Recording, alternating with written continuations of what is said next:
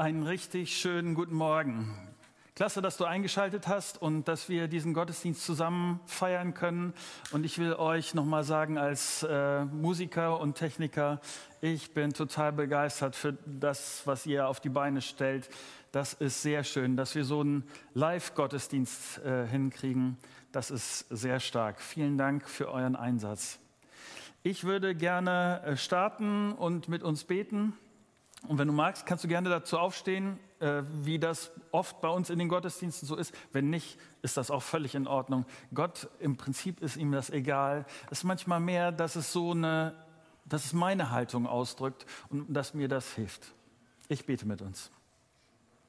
Vater, ich danke dir dafür, dass du hier bist. Auch wenn wir verstreut vor den Bildschirmen sitzen, du bist derjenige, der uns lieb hat und der uns kennt und der will, dass unser Leben gelingt.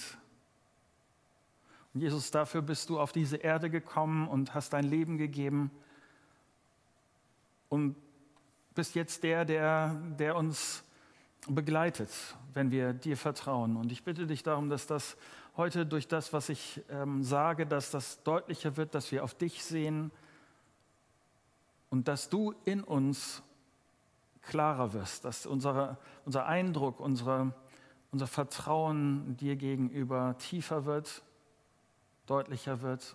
Und ich bitte dich, dass du mein Reden dazu gebrauchst. Amen. Am Freitag saß ich auf dem Stuhl bei meinem Lieblingszahnarzt, Lieblingszahnarzt, äh, und die Behandlung war fast fertig. Da fing ich an oder fing ein Gespräch an zwischen mir und der Zahnarzthelferin.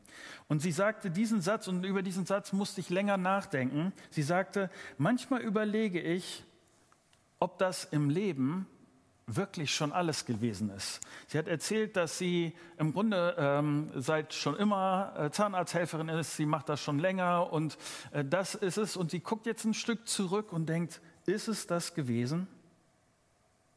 Ich finde, sie ist eine richtig gute Zahnarzthelferin. Ich fühle mich bei ihr gut aufgehoben. Äh, sie hat irgendwie eine beruhigende Art. Ich mag das gerne, wie sie das macht.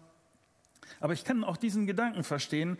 Man hat ja irgendwie im Kopf, dass es irgendwie eine Hoffnung, äh, eine Perspektive, dass das Leben gelingt und dass, es, dass das Leben gut wird. Und die Frage ist, ist das wirklich so? Ist jetzt das so, wie es sein sollte, wie ich das erwartet habe? Ist es so oder habe ich eigentlich eine ganz andere Idee? Sollte ich irgendetwas anders machen? Ich treffe ähnliche Gedanken bei Leuten, die, ähm, sagen wir, gerade aus der Schule raus sind, die mit ihrer Schulausbildung fertig sind und sich dann fragen, wie, wie, wie wird mein Leben werden? Also worauf läuft das hinaus? Was habe ich da zu erwarten? Es gibt so, so viele unterschiedliche Möglichkeiten. Und wie plane ich das jetzt? Meine weitere Ausbildung, meine ähm, Uni, Handwerk, was es auch immer ist. Und was wird dann kommen? Eine Beziehung, Ehe, Kinder, Karriere, wie passt das alles zusammen? Ähm, und dann frage ich, und hast du eine Idee, so wie das jetzt weitergehen könnte? Wie ist das bei dir? Hast du eine Idee vom, vom Leben, so wie du dir das vorstellst? Ich will dir heute Morgen von dem vorlesen, der wirklich eine Idee hat, von deinem Leben, von meinem Leben. Und ich hoffe, dass es dir hilft, die beste Idee für dein Leben zu finden. Dass du zurückschauen kannst und mit Überzeugung sagen kannst, ja, das ist es. Ich will mit uns weiter lesen in dem vierten Abschnitt, den wir jetzt ähm, im Kolosserbrief angucken. Das ist immer noch im Kolosserbrief Kapitel 1, aber jetzt ab Vers 24 da steht dieses.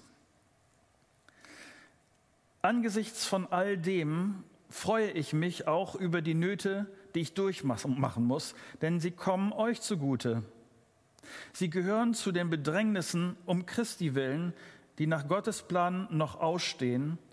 Und was ich davon an meinem eigenen Körper erleide, nehme ich damit dem Leib von Christus ab, der Gemeinde, zu deren Diener Gott mich gemacht hat. Er hat mir nämlich in Übereinstimmung mit seinem Plan die Aufgabe anvertraut, euch seine Botschaft in ihrem ganzen Umfang bekannt zu machen.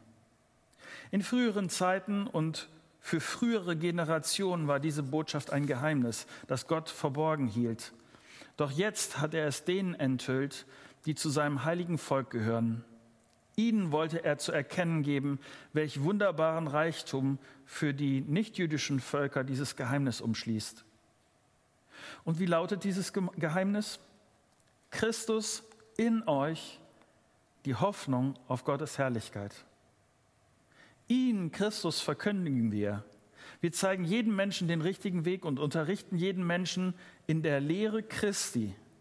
Wir tun es mit der ganzen Weisheit, die Gott uns gegeben hat. Denn wir möchten jeden dahin bringen, dass er durch die Zugehörigkeit zu Christus als geistlich reifer Mensch vor Gott treten kann. Das ist das Ziel meiner Arbeit. Dafür mühe ich mich ab und dafür kämpfe ich im Vertrauen auf Gottes Kraft, die in meinem Leben so mächtig am Werk ist. Ähm, was ich heute Morgen machen möchte, ist, ich möchte nicht mit dir äh, Vers für Vers diesen Abschnitt durchgehen, sondern ich möchte drei Kreise ziehen. Und weil ich glaube, dass äh, in diesen Kreisen sehr deutlich wird, das, was Paulus hier meint und worauf er hinaus will. Äh, der erste Kreis, äh, den habe ich genannt, Gottes Idee mit, mit dieser Welt. Gottes Idee mit dieser Welt. Und für mich wird dieser Kreis sehr deutlich in Vers 26 und 27. Ich will das nochmal kurz vorlesen. In früheren Zeiten und für frühere Generationen war die Botschaft ein Geheimnis, das Gott verborgen hielt. Doch jetzt hat er es denen enthüllt, die zu seinem heiligen Volk gehören. Ihnen wollte er zu erkennen geben, welch wunderbarer Reichtum für die nichtjüdischen Völker dieses Geheimnis umschließt. Ich habe meine Frau gefragt, ob ich das erzählen darf, weil es einer der Dinge ist, die in der Beziehung zu Katrin immer wieder, vielleicht ist es zu stark, wenn ich sage, dass sie nicht gut laufen. Äh, ich würde sagen, oder Katrin würde sagen, Marco, du kannst das nicht. Worum geht's? Ich will was Wichtiges erklären, also etwas, was, was mir wirklich von Bedeutung ist. Und ich fange an zu erklären, wie ich so denke, was mir so wichtig ist. Ich erzähle und kläre und auf auf einmal merke ich, dass bei Katrin irgendwie so äh, Falten im Gesicht entstehen und dass sie mich irgendwann unterbricht und dann kommt's. Marco, erklär doch richtig, von vorne und eins nach dem anderen und nicht so durcheinander. Ich denke immer wieder, das habe ich doch getan. Aber für Katrin gibt es da eine, eine eigene Reihenfolge, warum ich, warum ich das erzähle. Ich habe den Eindruck, dass Gott in der Geschichte der Menschheit sehr freundlich und sehr weise vorgegangen ist, indem er die Menschheit nicht mit, gleich mit der vollen Ladung so der Informationen, wie Gott ist, was er vorhat und er hat er nicht, sondern er hat Stück für Stück äh, gezeigt, wer er ist und was er vorhat. Gott hat nicht gleich gesagt, hier so Haufen hin, schluck das, kommt damit klar, sondern in der Geschichte hat Gott sich Stück für Stück gezeigt. Gott hat uns auch kein, kein theoretisches Buch gegeben und gesagt, hier lern das mal auswendig, damit du verstehst, sondern Gott hat sich in dem Leben von Leuten gezeigt, ganz praktisch, in ihrem Alltag. Dort hat er agiert und dadurch ist deutlich geworden, wer er ist. Und deshalb benutzt Paulus hier das Wort Geheimnis. Gott hat eine lange Zeit verdeckt gehalten, Karten zurückgehalten und sie nur nach und nach auf den Tisch gelegt. Deshalb schreibt Paulus hier von den früheren Generationen, ähm, die das Geheimnis noch nicht gesehen haben, weil Gott es verborgen gehalten hat. Und nach und nach ist es erst so gewesen, dass Gott das enthüllt hat. Ja, Gott hat entschieden, sein Tempo zu gehen.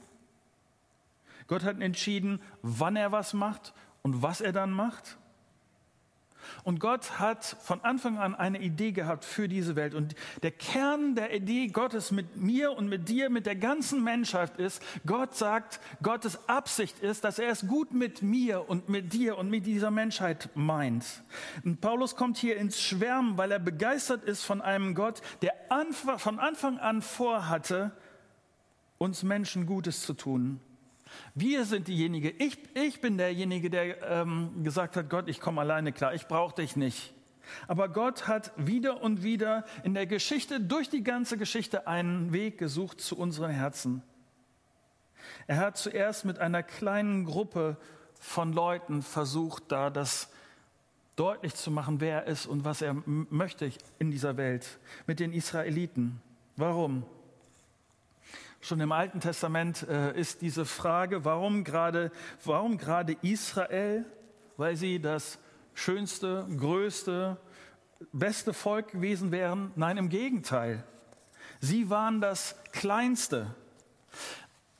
Gott hat mensch, menschlich gesprochen, Gott hat eine Schwäche für die Kleinen, die Unauffälligen, für die, die in dieser Welt nicht vorne weggehen, nicht irgendwie äh, am lautesten sind, Und mit diesen Menschen macht Gott seine Geschichte. Gott hat seine Idee für sie und für diese Welt. Und diese Idee zeigt immer wieder Gottes Bemühen, mit uns Menschen nahe, uns Menschen nahe zu kommen. Gott sagt immer wieder, vertrau mir, glaube mir, lass dir vergeben. Und dann als schon viel passiert ist, immer wieder diese Versuche deutlich gewesen sind, kommt Jesus Christus, Gottes Sohn, auf diese Erde. Gott hat sich selbst aufgemacht, setzt sein Leben ein, damit wir endlich verstehen, dass es einen Weg zurück zu Gott gibt. Wir, also ich habe eben von wir gesprochen, in diesem Abschnitt macht Paulus deutlich, dass das gar nicht so selbstverständlich ist. Aber Gott, irgendwann ist sein Plan deutlich geworden, dass es nicht nur mit dem Volk Israel, sondern auch mit mir und mit all den Leuten, die keine Juden sind, dass Gott diese Idee hat. Gott macht keinen Unterschied. Welche Herkunft, welche Sprache, Alter, Mann, Frau, sozialer Status, egal. Alle sind eingeladen. Das nennt Paulus den wunderbaren Reichtum.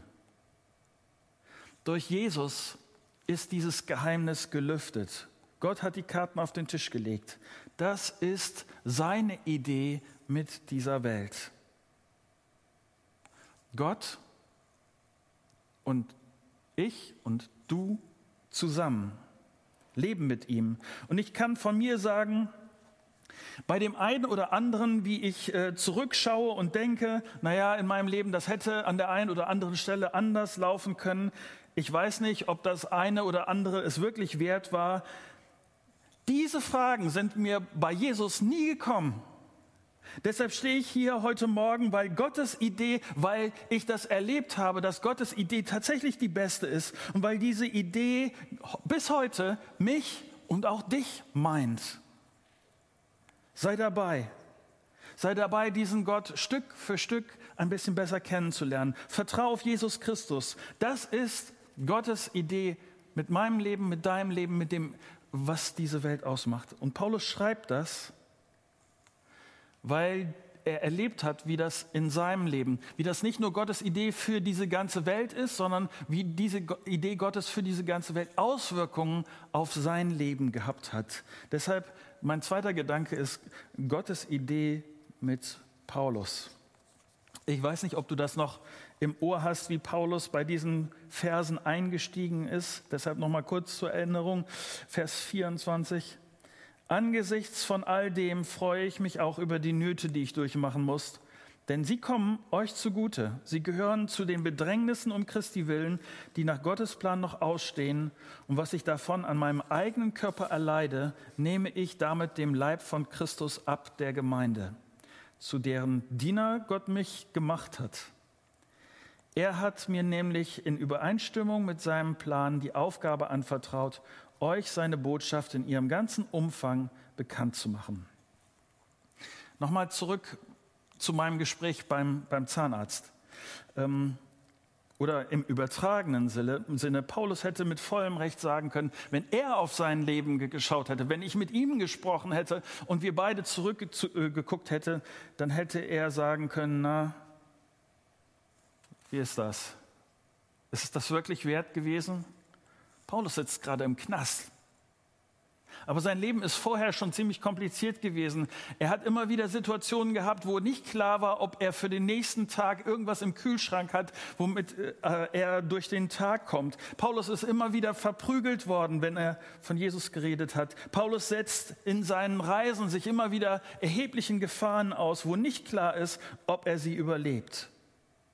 Und jetzt sitzt er seit einiger Zeit ganz ungerechtfertigt im Knast.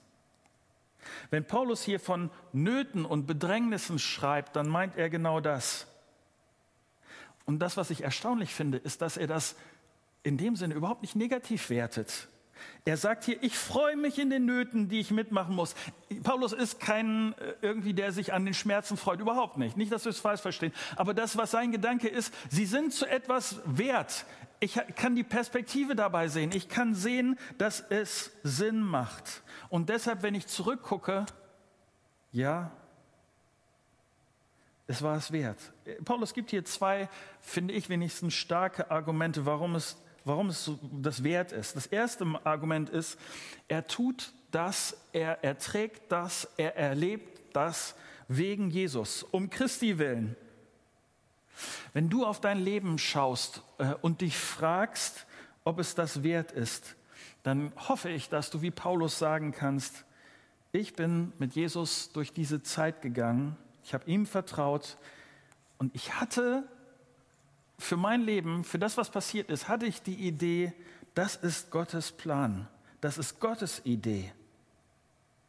Und wenn das so ist, dann glaube ich, dass die Wahrscheinlichkeit hoch ist, dass du weißt, dass es wert ist, dass es das wert ist.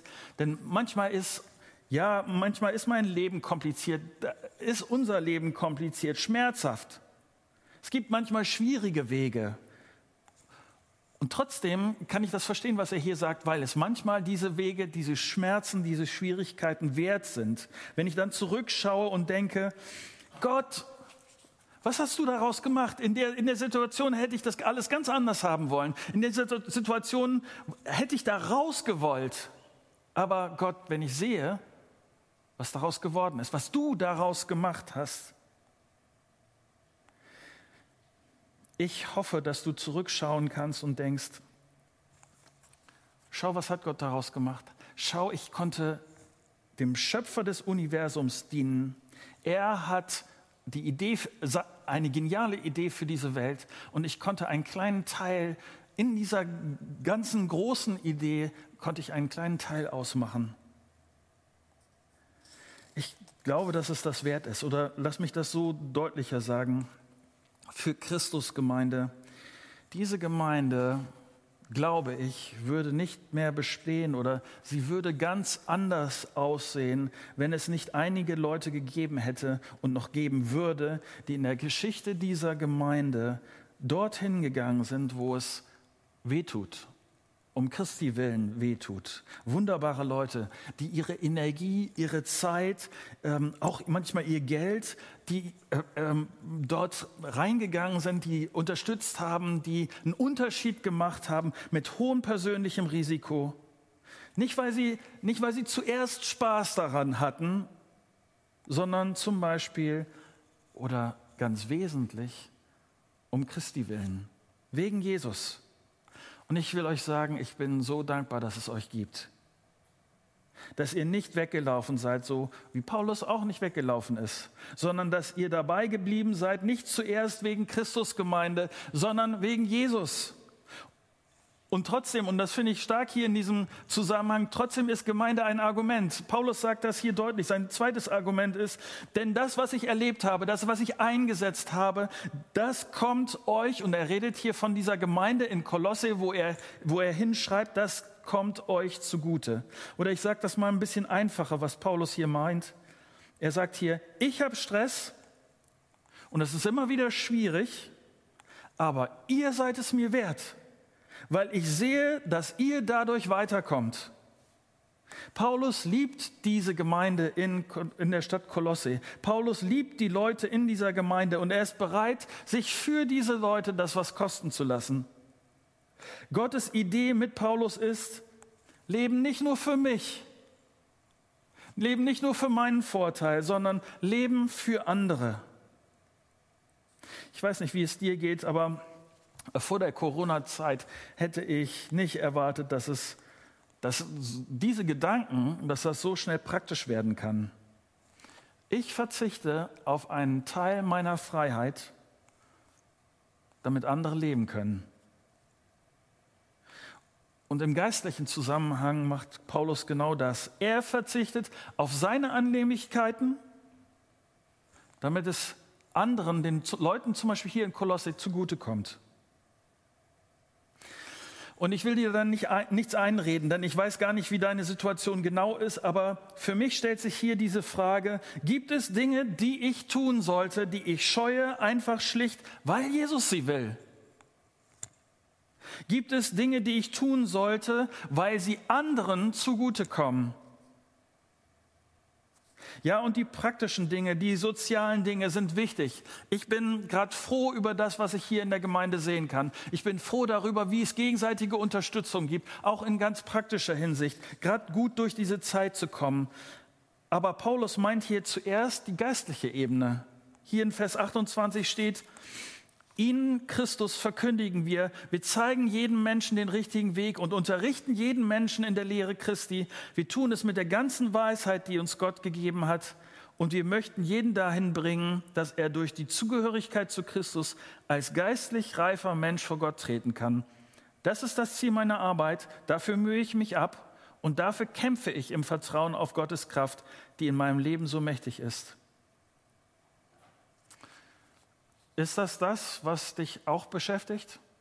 Mich, ich, also für mich war das beeindruckend hier, was, was Paulus schreibt, wo seine Schwerpunkte sitzen, wie sehr er auch bei dem geistlichen Weiterkommen von Leuten an andere denkt. Jetzt kann ich sagen, äh, Gott, das ist klasse, dass du so eine Idee für diese Welt gehabt hast. Und super, Paulus, dass du dich so einsetzt. Aber ich bin nicht die Welt und ich bin auch nicht Paulus. Was bedeutet das für mich? Und an dieser Stelle äh, schreiben diese Verse, finde ich, etwas tatsächlich Ungeheuerliches, äh, so wie Anne das vorhin beschrieben hat. Mein dritter Gedanke, Gottes Idee mit, mit mir. Okay, Gottes Idee mit dieser Welt ist, dass die Welt Jesus und damit kennenlernt, dass es wieder einen Weg zurück gibt äh, zu Gott, damit diese Idee weiter transportiert ist. Und Paulus Idee ist, oder Gottes äh, Idee mit Paulus ist, dass er diese Idee weiterträgt, dass viele davon hören. Ähm, aber was ist jetzt das mit mir und was ist das mit dir? Was ist, was ist Gottes Idee mit, mit meinem Leben? Was ist dann die Idee so, dass ich zurückgucken kann und denken kann, das war es wirklich wert? In diesen Versen stehen zwei Sachen, die ich zu 100 Prozent sagen kann, dass es Gottes Idee ist. Das erste steht in Vers 27 und der Ausdruck ist der, nachdem diese ganze Predigtreihe benannt ist, nämlich hier steht Christus in euch, die Hoffnung auf Gottes Herrlichkeit. Das ist etwas, was ich noch nicht so viel vorwegnehmen will, weil es uns in den nächsten Wochen immer mal wieder beschäftigen wird, aber dieses. Hier ist die christliche Religion total anders als all das, was ich sonst von Religionen weiß. Es ist nicht nur, dass Gott etwas, jemand ist wie, wie eine Idee, wie ein äh, diffuser Gedanke, es gibt irgendwas, was stärker ist über mir und das ist äh, irgendwie weit weg, das hat aber auch nicht so groß was mit mir und meinem Leben zu tun. Gott ist auch keine philosophische Idee, so man muss ja irgendwie Sinn und Zusammenhang und moralische Werte irgendwie ableiten können oder was auch immer. So ist es mit Gott nicht. Das Stärkste oder das, das was ich an, an christlichem Glauben, die Tatsache, die ich daran so gewaltig finde, ist, dass Gott selber sich aufgemacht gemacht hat und Teil von mir werden will. Hier steht Gott in mir, Jesus in mir. Gott kommt nicht nur auf diese Welt, sondern er will tatsächlich Teil von mir werden. Ich weiß, dass das sich vielleicht für den einen oder anderen ein bisschen komisch an, anhört, ähm, dass das irgendwie ein spooky Gedanke sein, sein kann, aber es ist tatsächlich so. Gottes Geist ist der, wo wo Jesus sagt, er wird kommen und er ist tatsächlich gekommen und er ist in das Leben der Leute eingezogen, die ihm vertraut haben. Und er tut das nach wie vor und er stärkt, kräftigt, korrigiert, richtet aus, macht mutig, Schritte zu gehen, mehr Gott in mir, Dinge zu tun, die Gott gefallen, Dinge, die Gott ehren, Dinge, die ohne Gott in mir überhaupt nicht möglich gewesen wären. Und das ist möglich, weil das wahr ist, was hier steht. Christus in euch. Christus in euch. In Vers 28 steht dann, das ist die zweite Formulierung, die damit sehr eng zusammenhängt. Denn wir möchten jeden dahin bringen, dass er durch die Zugehörigkeit zu Christus als geistlich reifer Mensch vor Gott treten kann. Gottes Idee mit mir ist zuerst, dass ich eng mit Gott zusammen bin, auf ihn sehe, auf ihn höre, das tue, was er sagt. Und dann hat das Auswirkungen, nämlich dass ich durch Jesus in mir sagen wir, geduldiger werde, liebevoller, mutiger, fröhlicher, meine Angst vor Menschen überwinde, mehr verstehe und in dieser Sicherheit lebe, die Gott mir gibt. Ich komme gut durch Zeiten, weil Jesus in mir lebt, weil ich durchhalte an Stellen, wo ich vielleicht sonst aufgegeben hätte. Ein Leben, bei dem ich dann sagen kann, ja, das ist es. Ja, äh, mein Leben hat seine Herausforderungen und ich bin noch nicht angekommen, aber ich bin mit Jesus unterwegs und wenn ich zurückschaue, das ist es wirklich wert. Gottes Idee mit mir. Jesus in mir. Gottes Idee mit Paulus war, dass er durch die Gegend ziehen sollte, um Leuten von Jesus zu erzählen. Wenn du mich fragst, meine die Idee Gottes mit mir, mit mir persönlich, ist gerade, dass ich hier ganz richtig stehe und äh, dir, dir, das sage. Ich, ich weiß nicht, was morgen passiert. Ich weiß nicht, wie Gottes Idee mit mir weitergeht. Ich habe keine klare Ansage von Gott, was übermorgen passieren wird, was er mit mir vorhat. Aber was ich aus diesen Versen verstehe, ist, dass es nicht egal ist, wie ich mein Leben lebe und dass es nicht egal ist, wie du dein Leben lebst. Wenn du merkst, dass Jesus in dir zu wenig vorkommt, wenn du merkst, dass du nicht mehr auf dem Weg bist, ein reiferer Christ zu werden, dann bitte ich dich, kehr um, hör auf damit, richte dein Leben neu aus, geh zu Jesus, sag ihm an dieser Stelle, ich habe die Spur verloren. Wenn ich zurückgucke, dann kann ich nicht zufrieden sein mit dem, was passiert ist. Dann kann ich nicht deine Spur, dann kann ich nicht deine Idee in meinem Leben sehen. Und dann sag ihm, ich möchte, dass es anders wird. Vielleicht ist es dran, dass du mit jemandem redest, dem du vertraust, der verschwiegen ist, und dass du an dieser Stelle dein Leben aufmachst und sagst, hier, das, da weiß ich, wenn ich darauf gucke, das, das ist nicht in Ordnung oder da kann ich nicht mit zufrieden sein. Vielleicht ist es dran, eine Rückmeldung zu holen an dieser Stelle und ähm, neu anzufangen oder anders weiterzumachen. Triff eine Entscheidung und sag es Gott. Und noch etwas habe ich mich hier gefragt. Paulus nimmt Leute mit hin zu Jesus und ich habe mich gefragt, wen nehme ich mit, damit er oder sie als reiferer Christ vor Gott stehen kann?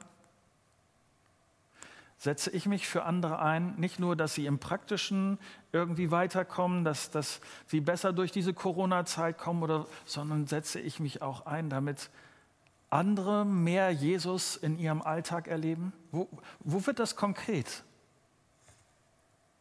Wen ermutige ich? Wen feuere ich an? Wen unterstütze ich? Wem helfe ich, in der Idee Gottes zu leben? Vielleicht gibt es Fragen, die du hast. Vielleicht ist es etwas, wo du ein Gespräch möchtest. Ähm, Im Trailer am Anfang äh, sind unsere Kontakt-E-Mails, Telefonnummern deutlich geworden. Ähm, melde dich gerne. Vielleicht nutzt du die Gemeinde-App, schickst mir, benutzt den Fragen-Button. Ich brauche deine E-Mail-Adresse, sonst ist die äh, E-Mail-Adresse anonym. Vielleicht kann ich dir bei irgendetwas helfen. Vielleicht hast du Fragen, vielleicht steckst du in Zweifeln und du möchtest gerne einen Schritt weiterkommen. Melde dich gerne. Soweit.